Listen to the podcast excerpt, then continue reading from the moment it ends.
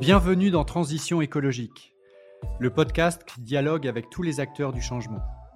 Je m'appelle Pascal Canfin, je suis député européen et je préside la commission environnement du Parlement européen.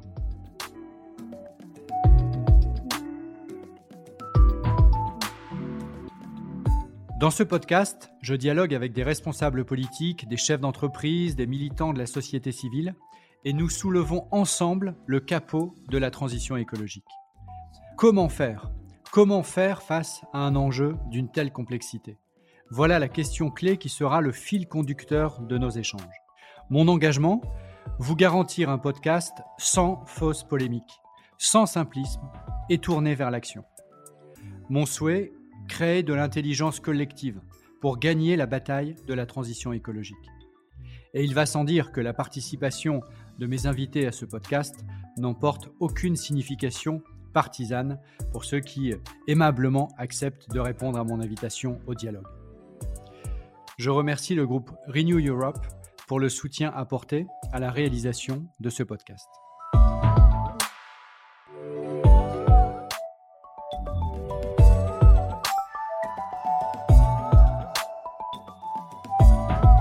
Bonjour, je suis aujourd'hui avec Pierre-Marie Aubert, spécialiste de la transition agroécologique, chercheur à l'IDRI, think tank adossé à Sciences Po. Bonjour Pierre-Marie Aubert. Bonjour. On va euh, parler aujourd'hui pendant 45 minutes de transition agricole. Avec vous, vous êtes euh, diplômé euh, de l'AgroParisTech, qui est le, temple de l'agronomie française. Vous êtes ingénieur, mais vous avez aussi une thèse en sciences politiques. Et donc, vous n'êtes pas si nombreux à avoir cette double approche, l'approche technique de l'agronomie, mais aussi l'approche politique de la conduite du changement du modèle agricole. Or, je pense qu'on peut tous aujourd'hui faire le constat, euh, qui est qu'en matière d'agriculture, on, sait à peu près ce qu'on doit faire et ce qu'on devrait faire euh, comme objectif de réduction des pesticides, de développement du bio, des circuits courts, de la diversification, etc. On va en parler évidemment en détail.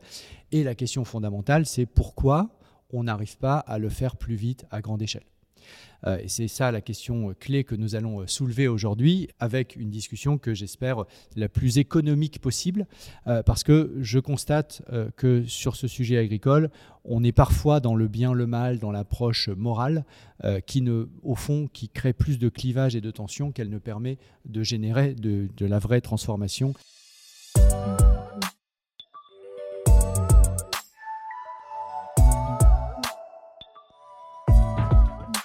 Alors, on va commencer euh, par euh, le premier sujet qui est euh, très souvent associé à la question de la transition agroécologique, qui est celle des pesticides.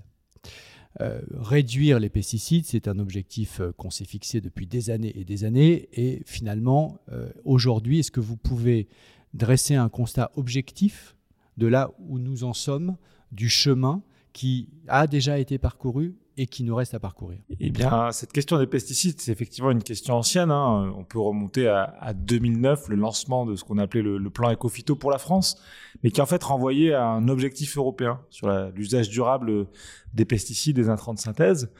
Et l'objectif que la France était donné, c'est un objectif de résultat, donc diviser par deux l'usage des pesticides à l'horizon 2019, en 10 ans. Euh, ce que l'Union européenne ne demandait pas d'ailleurs. Hein. On avait voulu aller plus loin euh, mais ce n'était pas un objectif contraignant, c'est un objectif sans contrainte. À ce moment-là, l'INRAE, donc euh, l'organisme de recherche agricole français, avait été mandaté par le ministère pour évaluer les conditions, les modalités de l'atteinte de cet objectif. Et dès ce moment-là, l'INRA avait alerté sur un, un aspect fondamental. Elle avait dit, grosso modo, si on veut faire moins 20, moins 30% de réduction des pesticides dans l'agriculture en France aujourd'hui, et notamment en grande culture, en viticulture, là où ils sont les plus utilisés, on y arrivera en optimisant. C'est-à-dire avec des systèmes, ce qu'on appelle de modulation de dose, euh, de systèmes de bas niveau d'intrants, donc avec beaucoup de technologies où on, met les pesticides exactement là où les plantes en ont besoin. Mais l'INRA disait à ce moment-là, c'était le rapport Guillou, si vous voulez aller au-delà, et Ecofito se donne pour objectif d'aller au-delà, alors on devra aller sur un, redesign, une reconception des systèmes agricoles, et c'est une autre paire de manches. Et ça, c'est très important de l'avoir en tête. Voilà, ça c'était le point de départ. Donc dès ce moment-là, il y avait quand même beaucoup de, si ce n'est de résistance, au moins d'alerte euh, du côté de la profession agricole à bon droit en disant attendez, regardez ce que nous dit l'INRA, vous pouvez pas nous demander une reconception totale de nos systèmes euh, en 10 ans. Donc nous, on vous demande du temps et on vous demande des moyens d'expérimenter. Et alors, on en est où aujourd'hui? Et alors aujourd'hui, on en est où?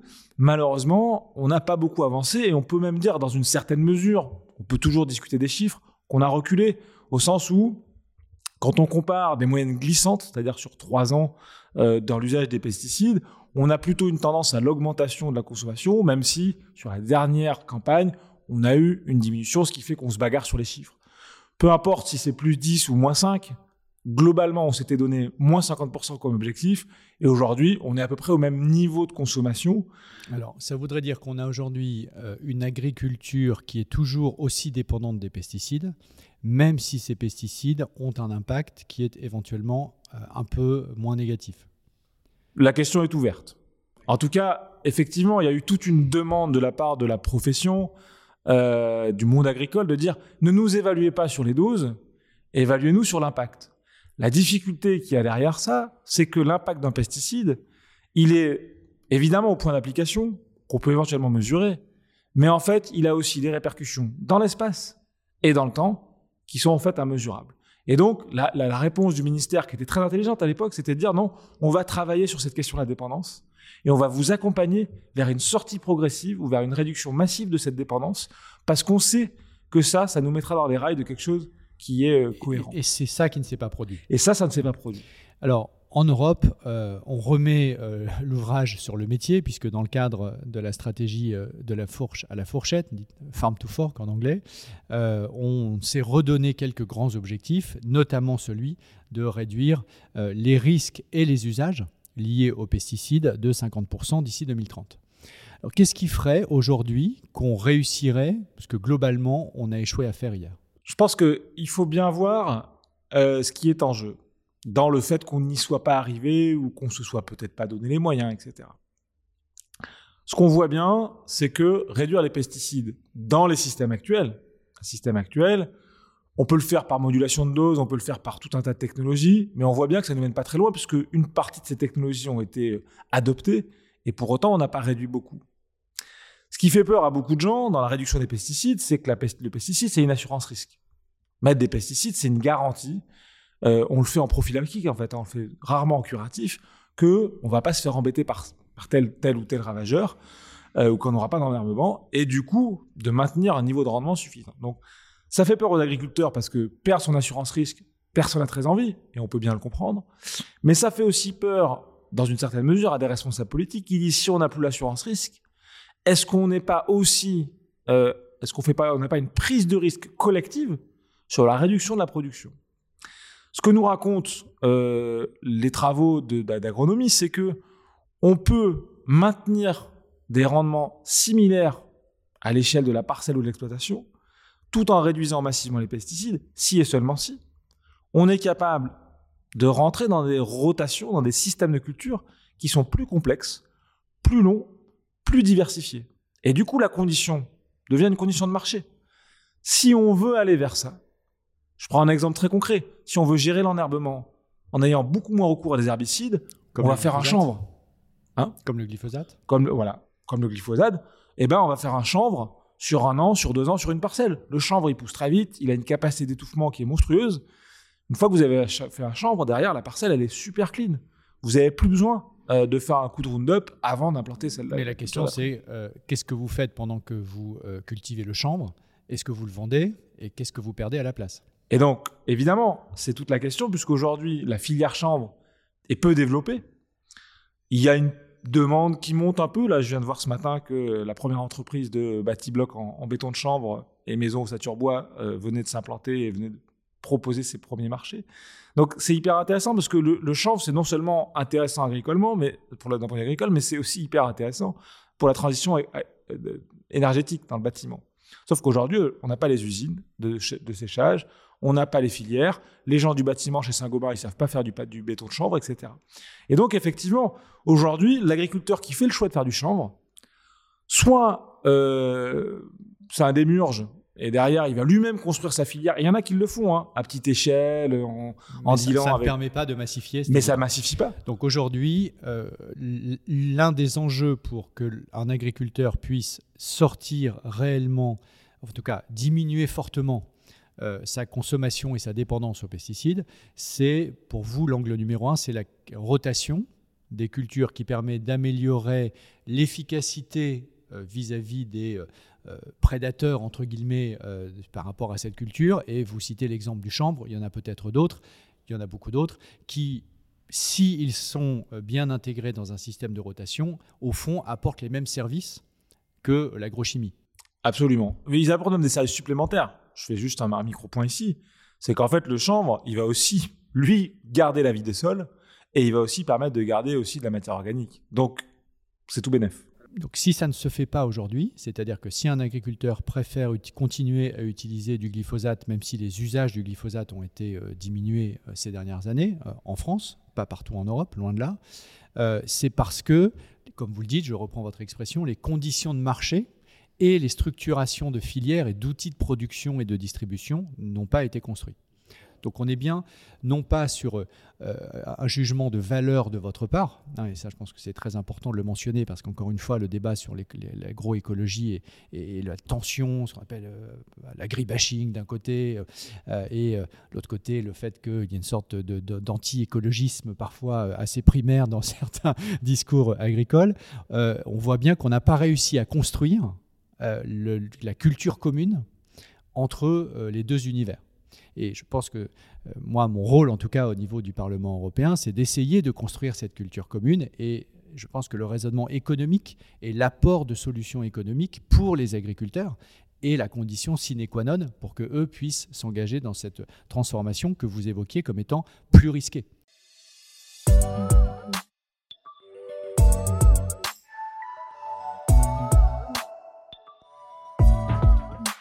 Un autre grand objectif que l'on se fixe en, Europe, dans le cadre de la stratégie euh, Farm to Fork, et donc la fourche à la fourchette que j'évoquais à l'instant, c'est de passer la surface agricole utile à 25% de bio euh, en 2030. Sachant que, euh, en ce qui concerne la France, euh, on a aujourd'hui la plus grande surface agricole utile bio d'Europe, mais en pourcentage, on est encore loin des 25%, et donc il y a une marge de progression significative jusqu'en 2030. Qu'est-ce qui fait qu'on arriverait d'après vous, à tenir cet objectif? Quelles sont les conditions économiques qui euh, nous permettent, qu'il faudra mettre en place pour y arriver? Mais là encore, en fait, on, touche directement du doigt la question des conditions de marché. Je pense que la situation actuelle, elle est très illustratrice des difficultés qu'on a. On pourrait parler d'il y a 10 ans sur le blé, mais aujourd'hui, qu'est-ce qui se passe en France? On a une production de lait bio qui dépasse la demande. Et donc, on a des difficultés importantes sur cette filière où à la fois on veut continuer d'acheter parce qu'on s'est engagé sur un prix aux éleveurs leur lait en bio, mais du coup pour les organismes collecteurs, ça crée un surcoût. Alors, un organisme collecteur, qu'est-ce que c'est? C'est celui qui va ramasser le lait à la ferme de manière jo- journalière, hein, parce que les vaches elles s'arrêtent pas de, de faire du lait. Donc les organismes collecteurs, donc qui collectent le lait euh, chaque jour, bah, ils vont payer le lait bio au prix du bio ou légèrement en dessous euh, des fois, mais ils vont pas pouvoir le vendre à ce prix-là. Donc là, il y a un manque à gagner qui euh, met en, en danger en fait le modèle économique de la coopérative. Donc ça, c'est spécifique au lait, cette surproduction française Ou est-ce qu'aujourd'hui, on atteint un niveau de production de bio en France qui est équivalent à la demande? Parce que moi, ma compréhension des choses, c'est qu'on importe énormément de bio par ailleurs. Et donc, à part le cas peut-être particulier du lait que vous pourrez euh, développer si c'est nécessaire, j'ai le sentiment qu'on est plutôt dans une logique de sous-production que de surproduction. Absolument. Particulièrement dans les, les, les grandes cultures, ce qu'on appelle les grandes cultures, donc les céréales, les, les oléoprotéagineux, où là, effectivement, on importe euh, une quantité significative, alors j'ai plus les chiffres en tête, hein, mais de, blé bio pour la panification notamment. Euh, et là, en fait, il faut bien voir que la prise de risque qu'ont accepté en fait les laitiers en s'engageant dans, le lait bio, eh bien, euh, beaucoup d'opérateurs dans d'autres filières sont pas prêts à la faire. Pourquoi les laitiers ils ont accepté de la faire?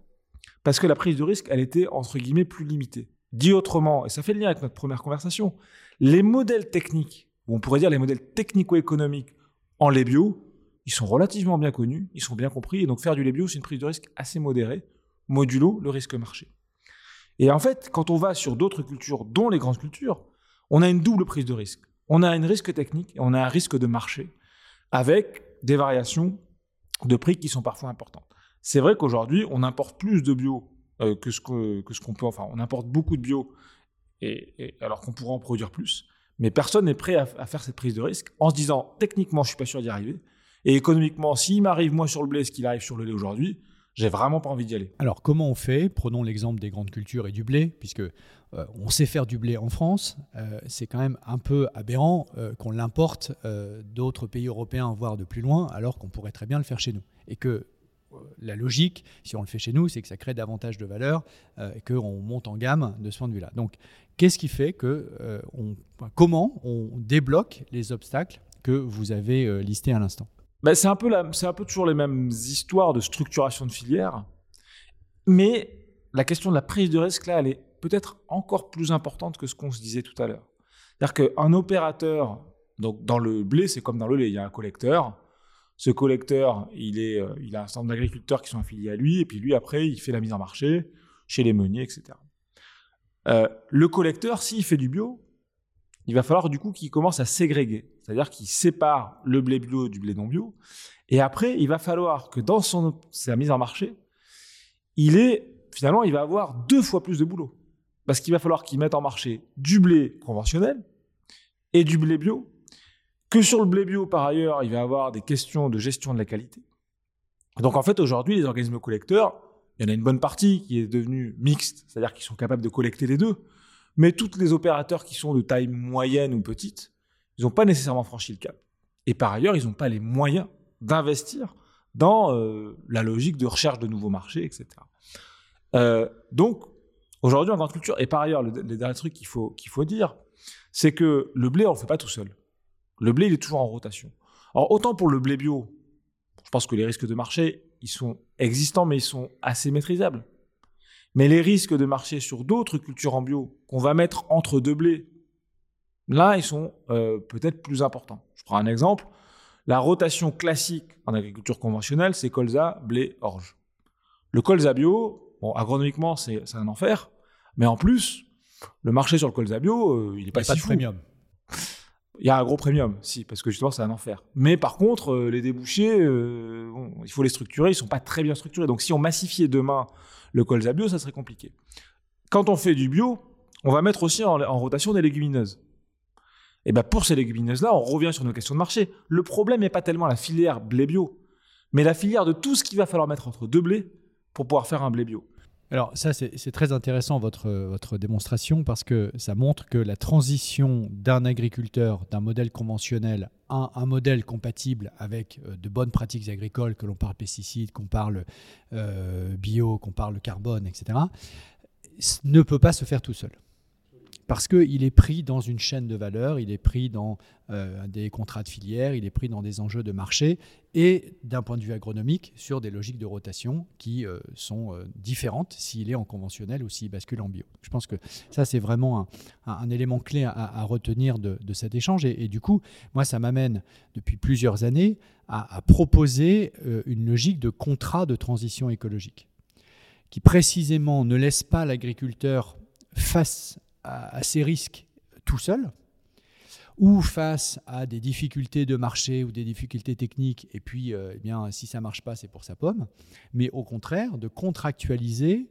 le passage de la situation A, appelons-la conventionnelle, à la situation B, en listant les points d'étape intermédiaires, et en disant si tu t'engages à faire ceci et si tu atteins tel niveau de euh, performance au sens où effectivement tu es bien passé euh, en bio par exemple où tu as bien réduit tes pesticides de, X%, alors il y a une garantie sur le risque pris.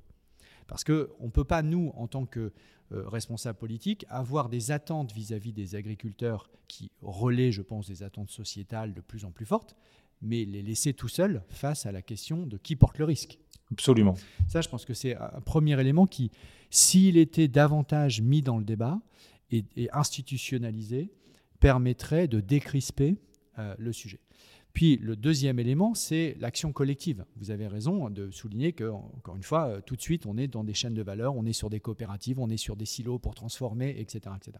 Donc, qu'est-ce qui nous manque aujourd'hui institutionnellement, économiquement, financièrement, je ne sais pas, qu'est-ce qui nous manque pour faire en sorte qu'un agriculteur en blé dans la Beauce, qui voudrait passer en bio, puisse vraiment le faire. À, quelle échelle faut-il agir? Ben, on retrouve en fait euh, ce qui caractérise euh, les travaux qu'on essaie de mener, c'est-à-dire que la question elle est autant économique qu'agronomique. L'agriculteur qui veut faire du blé bio demain, sa variable, on va dire sa, sa variable de commande, c'est quoi? C'est la quantité de fertilisants qu'il va pouvoir ramener sur sa parcelle sans avoir recours à des fertilisants dits de synthèse, puisqu'il est en bio. Mais même, admettons qu'il soit pas en bio et qu'il soit juste dans une logique raisonnable, de raisonner. Il va réduire les pesticides. De toute façon, il va devoir allonger ses rotations. Donc, la question agronomique renvoie à la question économique qu'on a posée tout à l'heure.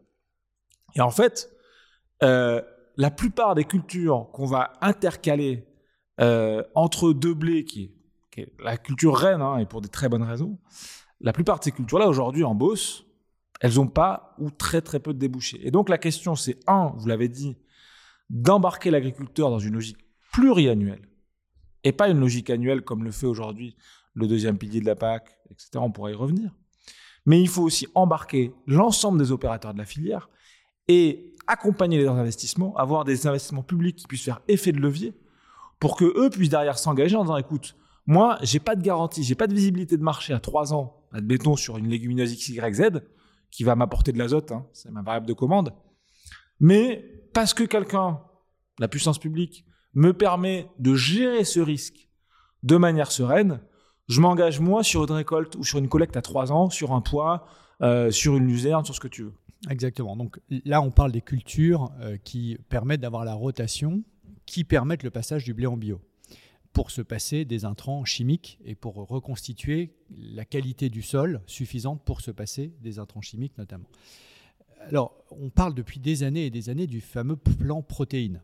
Euh, justement, euh, la luzerne, les pois, etc., ça permet d'apporter des protéines qui permettent de les produire chez nous au lieu de les importer, notamment euh, d'Amérique du Sud, de l'Amazonie, et ça contribue à la déforestation. Donc qu'est-ce qui fait? Puisque là, on est a priori sur un cercle vertueux. Ça permet d'un côté de passer des grandes cultures en bio, ça permet d'avoir un plan protéines qui nous rend davantage autonomes et ça permet de diminuer notre dépendance vis-à-vis de la déforestation importée. Donc normalement, on devrait y aller. Pourquoi on n'y va pas? Bien, là, en fait, on retrouve nos questions d'action collective. Les filières, elles n'existent pas, il faut les financer. Bon, ça, on l'a déjà évoqué, j'y reviens pas. Mais euh, on a quand même un autre enjeu euh, majeur. C'est qu'en fait, la protéine qu'on va sortir en France, d'un point de vue compétitivité prix, et voire même compétitivité hors prix, c'est-à-dire sur ses qualités intrinsèques, on n'y est pas. Si on veut concurrencer un soja importé d'Amérique du Sud pour l'alimentation animale, qui est la principale raison pour laquelle on l'importe, ben, avec du poids protéagineux, il va falloir se lever un petit peu tôt. Donc, ça veut dire que si on développe ces intercultures euh, du type euh, luzerne ou poids, euh, on n'est aujourd'hui pas en capacité de concurrencer avec cette production française et européenne les importations de tourteaux de soja qui nourrissent euh, l'élevage français. On pourrait, on pourrait, dans certaines régions en France, euh, sous conditions d'ensoleillement et de, capacité d'irrigation, développer la culture de soja. Avec peut-être des rendements, peut-être pas complètement équivalents à ceux du Brésil, mais à 2 tonnes 5, on pourrait s'en sortir 3 tonnes hectares. et là, bon, potentiellement, on peut, se, peu être à la hauteur. Mais les coûts de production seront de toute façon pas les mêmes. Donc en fait, aujourd'hui, euh, on a quand même ce, vrai problème. D'abord, le problème de qualité, je disais, le soja, c'est l'alpha et l'oméga pour l'alimentation animale. Et donc le poids, euh, tout ça, c'est sympa, mais c'est quand même moins pratique pour des questions de digestibilité, en fait. Et euh, ensuite, si nous, on veut faire du soja, bah, on, c'est plus cher. D'accord. Alors là, vous avez parlé euh, plusieurs fois de l'alimentation animale. Euh, moi, j'ai été frappé d'apprendre, euh, il n'y a pas si longtemps que ça, que deux tiers des cultures cultivées en France servaient à l'alimentation animale. Alors, pas tout à fait deux tiers, en fait. Hein, c'est un bon 50% des céréales qu'on produit, ils partent en alimentation animale, et un petit peu plus, effectivement, sur les oléopros. Mais en fait, quand on, quand on ajoute à cela tout ce qu'on importe en protéines végétales, on se retrouve bon an mal an avec un peu moins de deux tiers de, la production végétale consommée en France pour la production animale. Ce qui est euh, considérable et je pense que c'est un, ratio que peu de monde a en tête. Du coup, euh, pourquoi vous, quand, vous, quand, parlez plan, quand on parle plan protéines, euh, tout de suite vous ramenez le sujet à l'alimentation animale et pas à l'alimentation humaine? Est-ce qu'on ne peut pas créer une filière et euh, en lien avec l'augmentation considérable de la demande euh, en Europe et en France d'un régime alimentaire plus équilibré, moins carné. Encore une fois, il ne s'agit pas de dire zéro viande, chacun est libre sur ce sujet, mais du point de vue systémique, tout le monde, tous les scientifiques, tous les, les, médecins s'accordent à, dire que l'on mange trop de protéines animales et trop de viande. Et donc, je pense qu'on peut partir du principe que faire moins mais mieux, c'est euh, un élément euh, de la transition écologique sur euh, la consommation de protéines animales. Mais du coup, le moins, ça veut dire qu'on le remplace par de la protéine végétale. Et on en revient à ce moment-là à la question de ces filières qui ont plusieurs vertus en même temps, euh, sur les sols, sur le, la capacité du coup à faire des grandes cultures en bio, ce que vous évoquiez très bien tout à l'heure, à être moins dépendant de nos importations, à avoir moins d'impact sur l'Amazonie. Enfin, tout ça est positif et on cherche tous à atteindre ces objectifs. Et là, vous, avez, il y a une sorte de point de blocage euh, qu'on n'arrive pas à lever. Donc, qu'est-ce qui ferait qu'on arriverait à lever et à créer ces filières, non pas nécessairement pour l'alimentation euh, animale, mais pour l'alimentation humaine? Alors, il y, a trois points qu'il faut faire là. Le premier point, il faut remettre quelques ordres de grandeur sur la question alimentation. En fait, aujourd'hui, il faut quand même avoir en tête que on consomme bon an en France à peu près 100 grammes de protéines par jour, dont 65 grammes de protéines animales et le reste en protéines végétales. Euh, je me suis suffisamment euh, crépé le chignon avec les nutritionnistes pour pouvoir dire aujourd'hui, euh, de manière très sereine, puisqu'on a réussi à se mettre d'accord, que à 60 grammes par jour de protéines, on est safe pour tout le monde y compris les femmes enceintes, y compris les femmes qui allaitent, etc. 60 grammes, ça veut dire que on est, en gros, on a 40% de surconsommation protéique. Ce que je veux dire par là, c'est que le moins mais mieux de la protéine animale, il n'a pas nécessairement besoin d'être compensé par de la protéine végétale. Ce qui, du coup, ne permet pas de structurer les filières dont on vient de parler et ce qui fait qu'on tourne en rond. Mais, il y a un mais. Le mais, c'est qu'en fait, on peut essayer de réduire un petit peu plus que juste de 40% les, produits animaux, parce que par ailleurs, ces fameuses légumineuses, ces protéines végétales euh, avec lesquelles on fait euh, voilà, du, des légumes, enfin des, pardon, des lentilles, des pois chiches, du houmous, du, steak de tofu, des falafels, etc. Des falafels. Tout ça, en fait, ça a des vertus nutritionnelles très bien documentées. Et donc, le plan national nutrition santé, un document public d'orientation de l'action publique et des, pratiques, nous dit en France, il faudrait qu'on passe de 5 grammes par jour en moyenne de légumineuses à 20 grammes par jour. Donc il y a une filière à structurer. Donc je ne voulais pas dire il n'y a pas de filière, je voulais juste dire de toute façon il faut réduire en, valeur absolue, pas penser substitution, mais il faut réduire suffisamment la viande pour faire de la place pour les légumineuses. Et là on peut structurer des filières.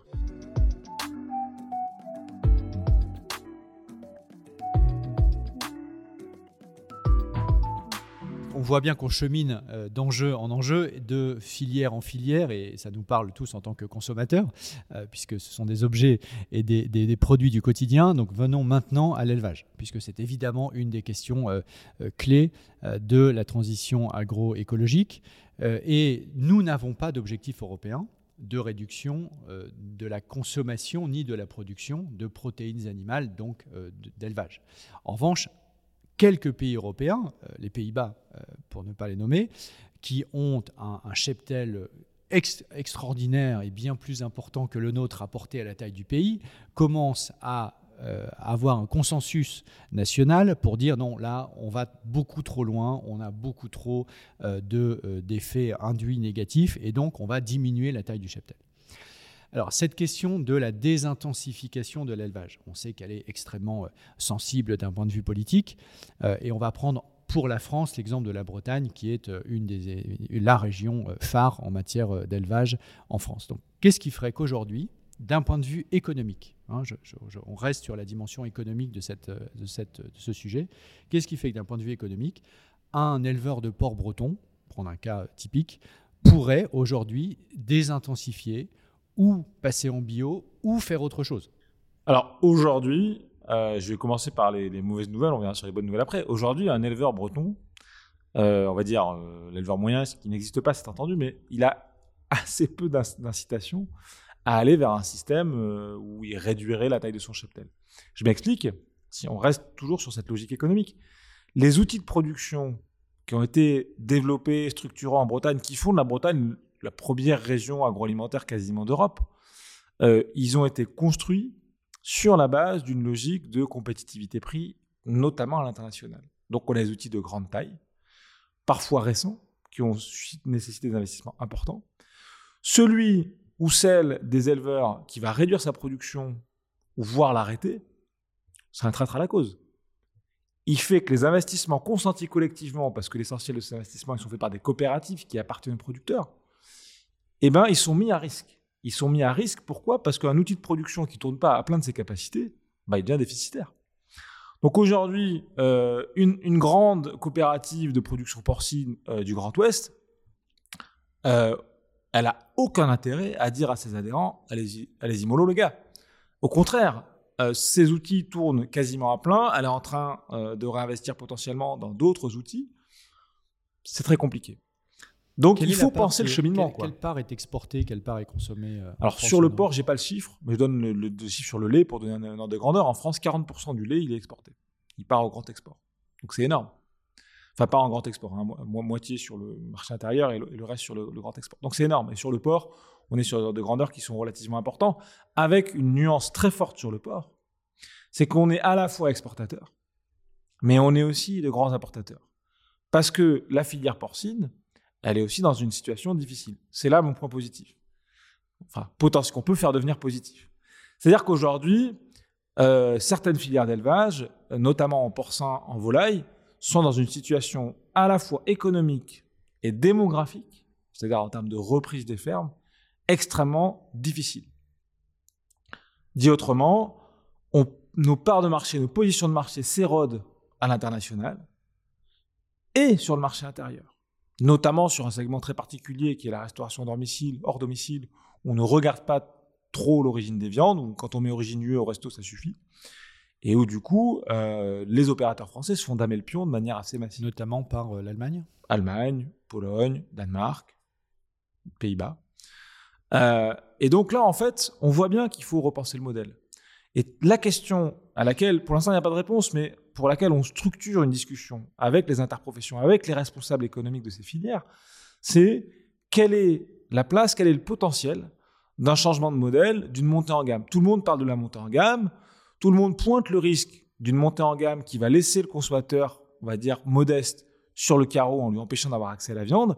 Et donc, on essaye de tenir les deux termes de l'équation, mais la, question, et je pense que là, il y a débat, on ne peut pas dire que là-dessus il y a consensus et qu'il suffirait de trouver les moyens d'eux.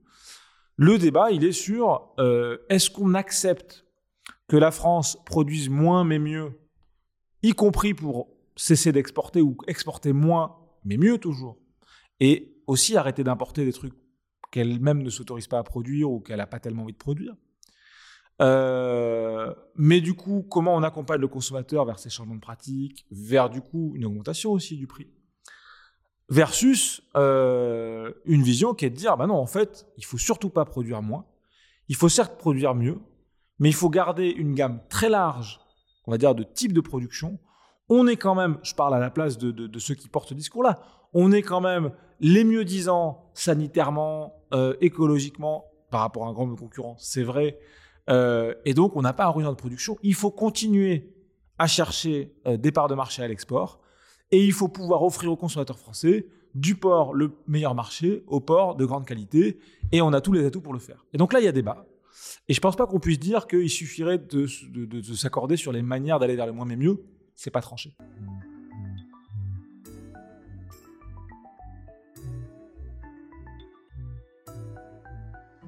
Nous sommes avec euh, Pierre-Marie Aubert euh, de l'IDRI, euh, spécialiste de la transition agroécologique. On va maintenant euh, parler encore d'un autre sujet euh, clé dans la transition euh, agroécologique qui est le sujet climatique. Il y a deux aspects évidents. Le premier, c'est l'impact du dérèglement climatique sur les pratiques agricoles, ce qu'on appelle l'adaptation. Je pense que c'est important d'en parler parce que les agriculteurs sont parmi les premières victimes du dérèglement climatique, qui changent leur modèle économique, qui changent les rendements, etc. Donc on va en parler bien évidemment. Puis de l'autre côté, leur impact sur le climat. Donc comment on peut réduire les émissions de CO2 de notre modèle agricole? Peut-être qu'on peut commencer par l'impact aujourd'hui du changement climatique sur la ferme France. Ces impacts, ils sont, massifs et ils sont quasiment sur, sur tous les secteurs. Il n'y a pas un secteur aujourd'hui qui échappe à ça. Et quelque part, ils sont euh, de deux ou trois types. Euh, il y a un premier type qui est euh, l'augmentation des événements extrêmes. Tout le monde y a droit, en fait. Hein. Qui sa sécheresse, qui son, son trop d'eau, etc. et quand c'était des événements décennaux, c'est devenu des événements, si ce n'est annuels, tous les deux, trois ans, il y a une gamelle sur une culture. Donc ça, c'est un, premier élément. Euh, le deuxième élément, c'est euh, le tendanciel. C'est-à-dire que même si on enlève les événements extrêmes, il y a des tendances euh, sur des réductions de pluviométrie ou sur des augmentations de chaleur dans un certain nombre de régions, notamment la frange qu'on appelle les régions intermédiaires, donc c'est ce qui en gros est au milieu de la France, hein, une large bande qui va du Poitou-Charentes jusqu'à l'Alsace. Et là, effectivement, il fait de plus en plus chaud et de moins en moins d'eau. et donc là, on a des vraies questions, on est sur des sols un peu séchards, pas très profonds, euh, les systèmes agronomiques aujourd'hui en place, je crois que là, il y a consensus sur le fait de se dire qu'ils sont au bout de ce qu'ils pouvaient faire. Et donc, il faut inventer les systèmes agronomiques de demain en région intermédiaire, donc il faut investir. Et ce sont les régions de France où le revenu agricole est le plus faible, euh, parce que justement les conditions d'agronomie deviennent de plus en plus difficiles. Absolument. Donc, quel serait, euh, si vous étiez ministre de l'Agriculture, qu'est-ce que vous feriez? Bah, Je pense que on est à peu près tous d'accord, y compris quand on discute avec mes collègues euh, syndicalistes, sur le fait que on a poussé ce qu'on pouvait, c'est-à-dire on est sur des systèmes ultra simplifiés, où là on a voulu réduire au maximum les coûts de production, notamment la quantité de travail qu'on mettait par hectare, et donc il fallait les systèmes les plus simples possibles. Et ça, ça nous a mis quand même bien dedans, par rapport à l'évolution climatique en fait. Il y a de moins en moins d'eau, il y a de plus en plus de chaleur. Donc je crois qu'on est assez d'accord euh, tous ensemble en disant que, encore une fois, si on rediversifiait, si on remettait un peu d'élevage qui est moins exigeant dans une certaine mesure sur la pluvio et sur les conditions de température, on pourrait quand même mieux s'en sortir. Mais si on veut remettre un peu d'élevage et si on veut remettre d'autres cultures que colza, blé, orge qu'on avait poussé au maximum dans ces régions-là, eh ben on retombe sur nos problèmes de structuration de filières. Sur les filières végétales, on va s'en sortir. Les COP sont en train de le faire. Elles vont, elles vont se débrouiller. Elles, auront peut-être besoin d'un coup de pouce public euh, pour lever de l'investissement privé, mais elles vont y arriver. Et les organismes d'investissement des filières elles-mêmes, Unigrans, Protol, ils sont au courant et ils agissent. Si on veut remettre de l'élevage, pas forcément beaucoup, mais là, c'est un autre paire de manches. On remet des vétérinaires, on remet des abattoirs, on remet des laiteries. Et là, c'est des ordres de grandeur en termes d'investissement qui sont incomparables. Alors justement, plusieurs fois, vous avez évoqué euh, la question euh, euh, d'investissement et vous n'avez pas prononcé le mot dette ni le mot crédit agricole. Donc ça, ça m'intéresse parce que je suis beaucoup les sujets de finances vertes et quand l'on parle transition énergétique, que l'on parle financement de la voiture électrique, qu'on parle de financement des ENR, etc., on, a toujours des financeurs derrière et ils sont de plus en plus identifiés et on les suit à la trace sur le changement de leurs pratiques, en gros pour simplifier leur désinvestissement dans l'énergie fossile et leur montée en puissance dans les technologies euh, zéro carbone. Quand on parle euh, transition agricole, j'ai le sentiment qu'on oublie qu'il y a des financeurs derrière, qu'il y a des gens qui possèdent des dettes, qui ont pris des risques, qui euh, ont des contrats de long terme, etc. Donc dites-nous quel est le rôle d'un acteur comme le Crédit Agricole aujourd'hui si vous pouvez parler librement sur ce sujet. Je ne sais pas si l'IDRI a des liens avec le Crédit Agricole. Il n'en a pas, visiblement. Donc, quand bien même on en aurait, ça ne serait pas un problème. Euh, est-ce que le Crédit Agricole joue le jeu de la transition agroécologique ou pas? On va poser comme ça, la réponse, elle est, compliquée. Moi, j'ai tendance à faire une réponse de Normand. Hein, ça dépend. Euh, mais je pense que pour bien comprendre et pour essayer d'aller un peu plus loin que ça dépend, qui est un peu facile, il faut euh, essayer de saisir la spécificité du monde agricole quand on parle d'investissement par rapport à d'autres secteurs. Les secteurs que vous avez cités, les ENR, la bagnole, etc., c'est quand même des secteurs sur lesquels les CAPEX, les coûts d'investissement, ils sont très élevés par rapport aux, euh, par rapport aux, coûts de fonctionnement, aux OPEX. En fait, en agriculture, c'est très différent. Il y a certes des besoins d'investissement, mais ils sont relativement faibles par rapport aux coûts opérationnels. Euh, quand vous avez investi dans une centrale à charbon ou une centrale nucléaire, vous avez mis un paquet de milliards d'euros sur la table au début, puis après, le fonctionnement, euh, bon, ça va, ça va. En agriculture, en fait, euh, vous avez investi, mais vous investissez sur 3, sur 7 ans, c'est assez court, en fait, les cycles d'investissement, même s'ils sont élevés. Mais par contre, tous les jours, euh, vous avez des coûts d'opération qui sont extrêmement importants. et c'est le même, et en fait, c'est la même chose dans l'agroalimentaire. Une usine, ça coûte pas très cher par rapport à tous les gens qu'il faut faire bosser dedans pour que l'usine elle tourne. Et donc en fait, le levier finance verte dans le secteur agricole, c'est-à-dire quand on pense investissement, j'allais dire classique, c'est-à-dire des gros fonds, des gros opérateurs, des, des prêts syndiqués, il est beaucoup moins puissant que euh, dans le secteur agricole que dans d'autres secteurs. Parce que en fait, l'essentiel du prêt et de la dette dont on parlait à l'instant, c'est du prêt bancaire individuel. L'agriculture française, elle reste encore majoritairement familiale. C'est des prises de risque où on dissocie pas très bien le bonhomme de l'activité économique. Et donc, on a des actifs, on a des personnes euh, ayant une activité agricole qui sont endettées euh, via leur GAEC ou via leur ERL, peu importe, à hauteur de 200, 300, 400 000 euros par actif. C'est monstrueux, c'est plus que dans l'industrie lourde, hein, euh, par, ETP. mais individuellement, dans une relation bilatérale entre eux et le Crédit Agricole, qui n'a lui pas besoin de rapporter à qui que ce soit des prêts qu'il consent à un agriculteur XYZ. Il a rarement besoin par ailleurs de rapporter à qui que ce soit sur les prêts qu'il consent à la coopérative XYZ, sauf dans des cas particuliers qu'on pourra évoquer après. Et donc du coup, euh, le Crédit Agricole, lui, son job depuis, euh, allez, depuis 10 ans au moins, je ne voudrais pas parler à la place de Jean-Christophe Roubin, le, directeur agriculture du, du Crédit Agricole, mais il a quand même essentiellement eu une fonction de pompier ou d'ambulance. C'est-à-dire qu'en gros, il était face à des opérateurs qui étaient surendettés, dans des situations avec parfois avec des prêts de fonds de roulement, quand même l'enfer, euh, qui se prenaient une gamelle climatique de plus, euh, pour lequel le système des calamités agricoles fonctionnait pas, ou leur assurance se déclenchait pas parce qu'elle est mal fichue.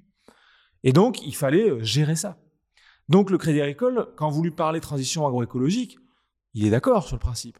Mais lui, son, quotidien des chargés d'affaires sur le terrain, c'est quand même d'éviter que tout le monde boive la tasse. Donc, c'est pas facile de tenir les deux à la fois. Et donc, aujourd'hui, euh, même s'il y a des questions qui se posent, même si on essaye d'avancer, ah, on est un peu coincé.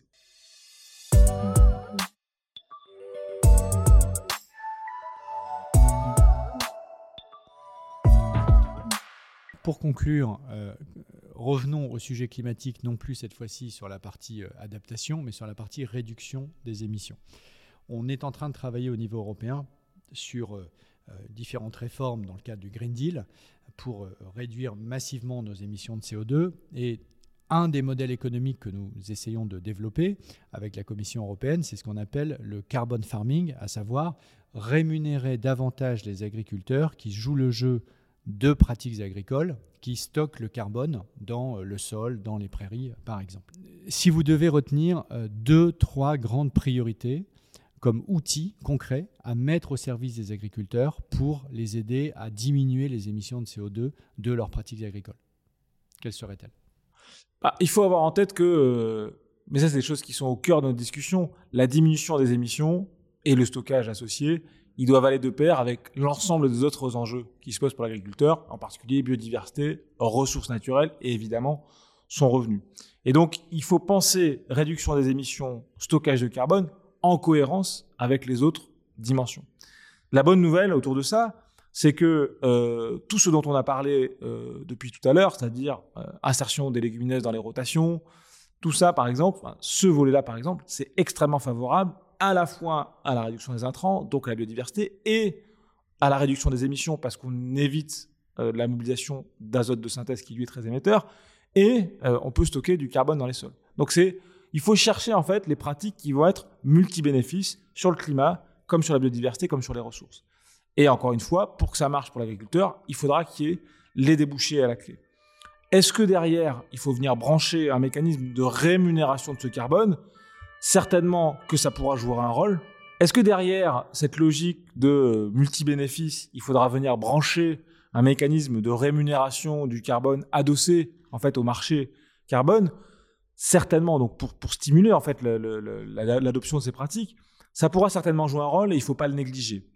Ce qu'on dit nous à l'IDRI, c'est que il faut pas non plus surestimer le rôle que peuvent jouer euh, des marchés carbone, qu'ils soient volontaires d'ailleurs ou, obligatoire, au sens où le coût de la transition, le coût de la rediversification, il est probablement suffisamment important euh, pour que le prix de la tonne de carbone ne soit pas suffisamment alléchant pour embarquer l'agriculteur. Et donc nous, ce qu'on dit, c'est qu'il est peut-être plus intéressant de réfléchir dans une approche mixte, avec à la fois une rémunération qui vient des marchés carbone, mais surtout des dispositifs qui vont certifier la réduction d'émissions, le stockage de carbone, qui ont un effet, entre guillemets, taxonomique. C'est-à-dire qu'ils vont dire, regardez, cet agriculteur, cette agricultrice ou cet ensemble d'agriculteurs, parce qu'on va plutôt les agréger, eh bien, ils sont engagés dans une démarche qui est réellement vertueuse du point de vue du climat et de toutes nos ambitions.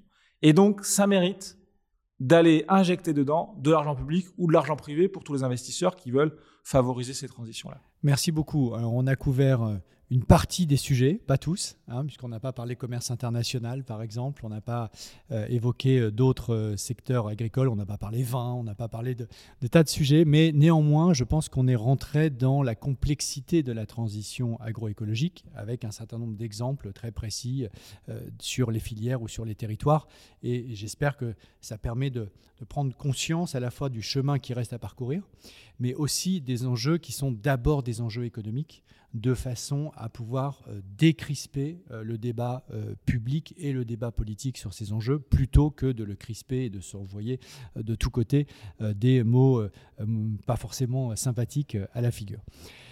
Dernière question plus personnelle, Pierre-Marie Aubert, vous avez travaillé sur ces sujets depuis longtemps. Qu'est-ce qui vous inspire comme euh, espace naturel, comme œuvre d'art euh, pour travailler sur l'enjeu de la nature et du climat? J'ai deux réponses. Je pense que j'ai mon potager. J'habite à Aubervilliers, j'ai la chance d'avoir une petite parcelle potagère sur laquelle je passe pas mal de temps. Et puis la montagne. Merci beaucoup. Merci Pascal Canfin.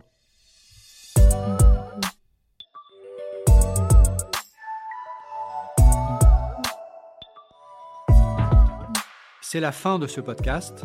Merci à vous de l'avoir écouté et merci au groupe Renew Europe pour son soutien.